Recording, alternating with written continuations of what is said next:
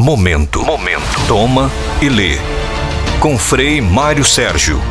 Província Agostiniana do Brasil. Do Brasil.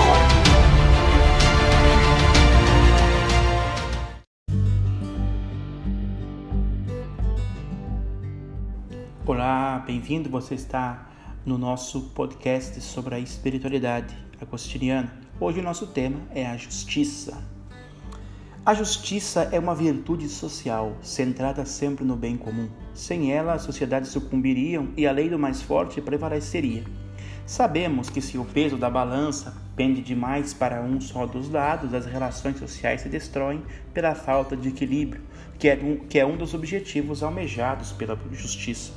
Por isso, se pergunta Agostinho em um texto clássico: se tirarmos a justiça dos governos, em que se transformam, senão em bandos de ladrões em grande escala?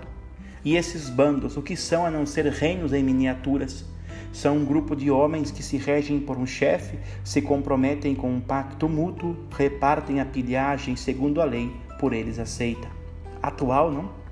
Mas Agostinho não está descrevendo a política nossa de cada dia, especialmente a brasileira, mas sim constatando um dado de fato: sem a justiça, que nivela a todos, os reinos se tornam propriedades privadas de poucos. Comumente, a definição tradicional de justiça centra-se na igualdade.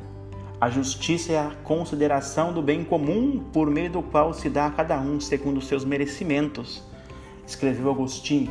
Num outro texto da Cidade de Deus, uma de suas obras mais famosas, disse: A justiça, por outra parte, é a virtude que dá a cada um o seu. Usando essa definição clássica de justiça, Agostinho estende ao cristianismo e alarga suas possibilidades interpretativas. Com efeito, a justiça não é um simples conceito oriundo do mundo do direito e das leis, mas uma forma de ser no mundo, uma espécie de predisposição para o bem ou a virtude. Em outras palavras, justiça no seu pensamento significa a correta forma de relacionar-se consigo mesmo, com o outro e com Deus. Somos justos para com o próximo quando o amamos como a nós mesmos, como recomenda a Escritura. Praticamos a justiça no que se refere a Deus quando retribuímos aquilo que recebemos dele. Escreveu o nosso santo: é uma lei de justiça retribuir o que se recebeu. Como Deus nos deu o que somos, devolvamos-lhe todo o nosso ser. Mas para Agostinho, essa justiça de natureza distributiva, que ensina que devemos dar a todos o que é devido, apesar de ser correta, não é suficiente para garantir a justiça, dado a complexidade do ser humano. Por isso, ele defende que justiça verdadeira é aquela que busca o senso de proporção e equidade nas coisas. Aplicando essa ideia de justiça à vida religiosa, diz que o superior de uma casa não deve distribuir igualmente a todos os alimentos e as vestimentas, porque nem todos são da mesma compleição mas que deve dar a cada um segundo a sua necessidade.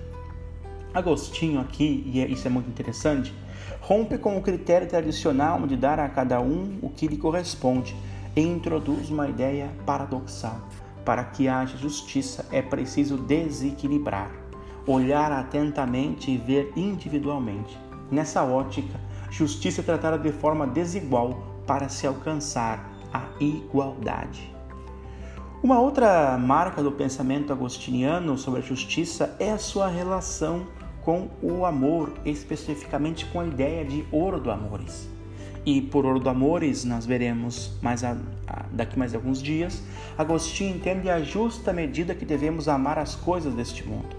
Significa amar de forma ordenada e hierarquizada, não amando mais o que não deve ser amado de menos, nem amar menos o que não merece ser amado mais. A perfeita justiça, escreveu, e terminamos por aqui, consiste em amar mais o que vale mais e amar menos o que vale menos.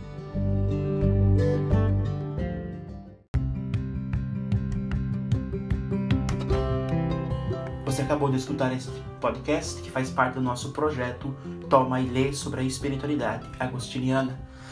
Quero dizer-lhes que durante 30 dias serão 30 podcasts diários sobre temas agostinianos e depois também tem, terão, teremos mais conteúdos. Fique conosco, fique comigo e também se você é jovem, tem um convite para você. Venha fazer parte da família agostiniana, venha ser um jovem de coração inquieto. Nos procure através das nossas redes sociais, o nosso contato.